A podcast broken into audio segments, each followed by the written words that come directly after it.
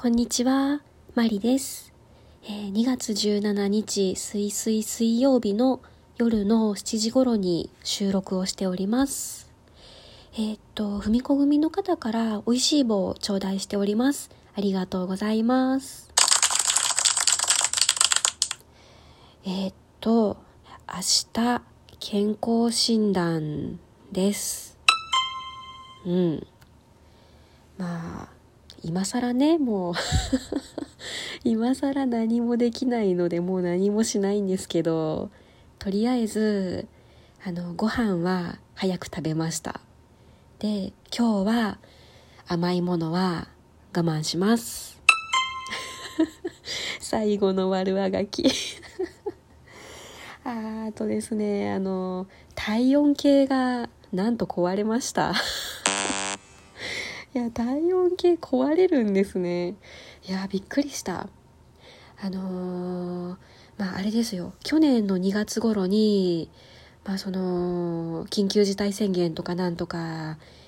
あのー、言われ始めたあたりでですね、毎日体温を測るようになりましたよね。で、あのー、その時に買ったやつなんです。なのでまだ1年まあ1年ぐらいとは言いながら、まあ毎日毎日使い続けていたので、結構な使用頻度だったのかなと思うんですけど、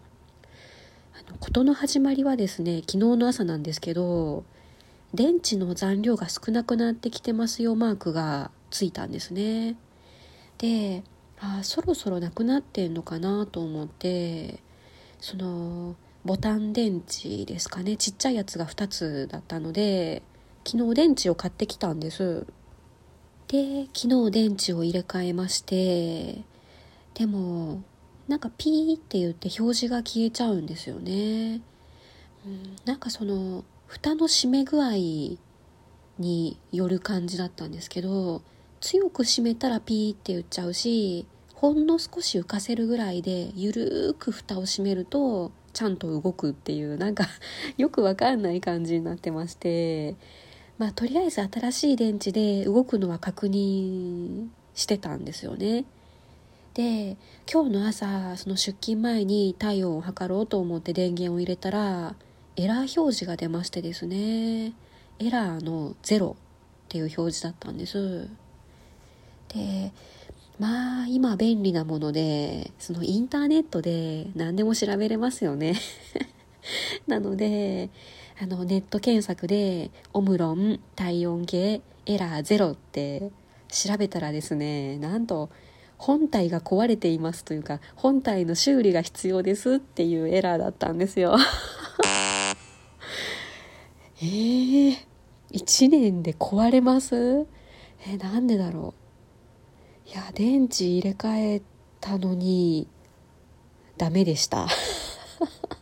あー、どうしよう。あの体温計はもう一つあるんですよ実は。あのあるんですけどその私が大学生ぐらいの頃に使っていたもう本当に古いやつでその脇に挟んでから体温が表示されるまでに90秒ぐらいかかるんですよ。ただでさえ朝って結構忙しくてもう時間がないのに90秒かかるってちょっと、うん、ちょっと嫌だなと思ってまして、まあ、2、3000円出したら買えるので、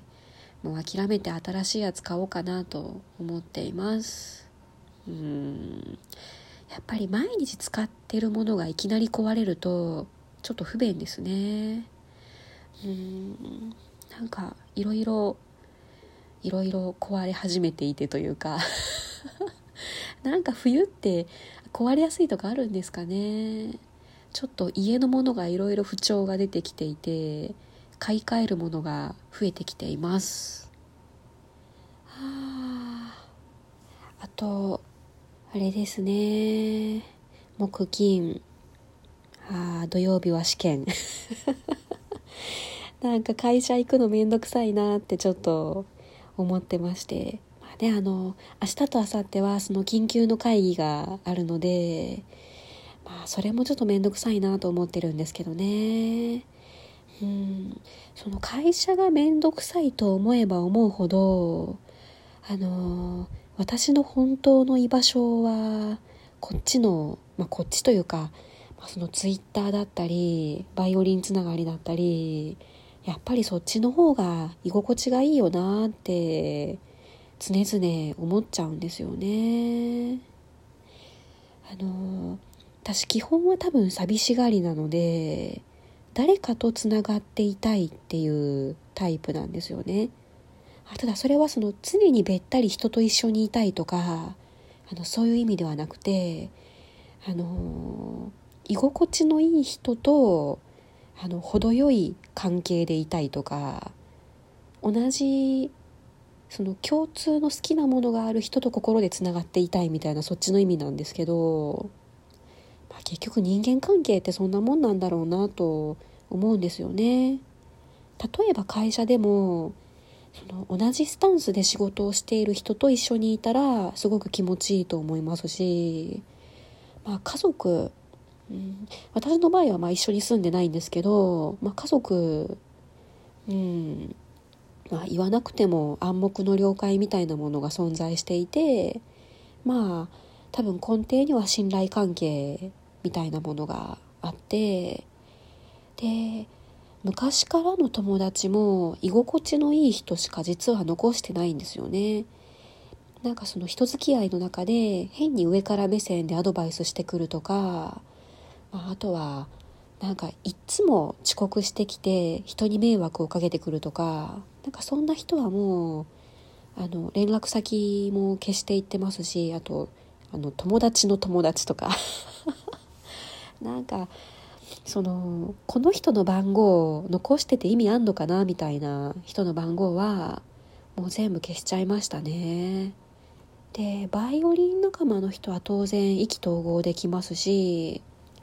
あと文子組の皆さんもやっぱり根底にあるものは文子先生を応援したいとか文子先生大好きとか神とか あのそういうところが一緒なのでその実際に会ったことがない人でもその SNS 上のつながりであってもものすごい居心地がいいんですよね。うん、なんかあの私今35歳で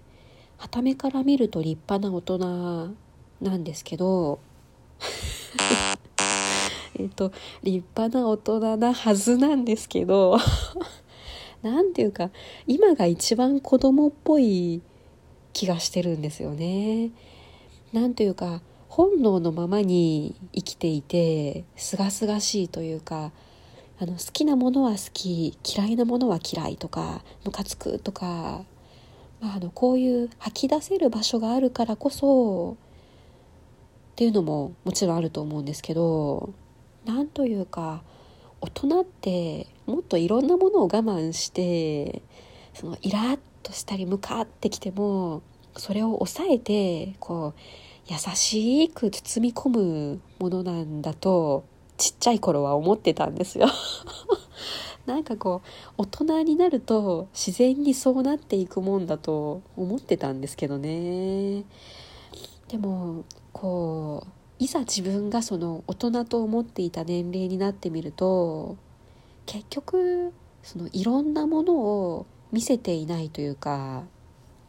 隠すのがうまいだけなんだなってちょっと思いましたね。多分本当にそういうことだと思うんですよ。私がこんな感じでラジオトークでもう思ったことをそのまま吐き出してるっていうのを多分会社の人は知らないと思いますし。多分知らないですよ。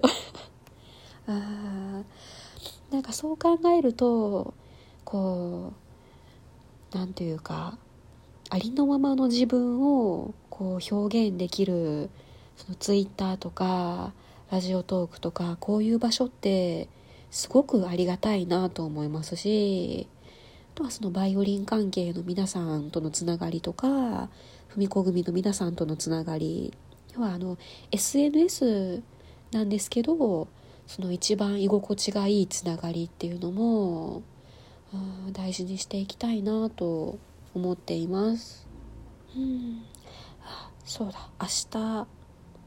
健康診断ですし今日は水水水曜日でラジオトークライブがあるのでちょっと今日は早めにすることを済ましてえあの早めに寝る準備をしようと思いますのでちょっとあのいつもより短いんですが今日はここまでにしようと思いますマリでした。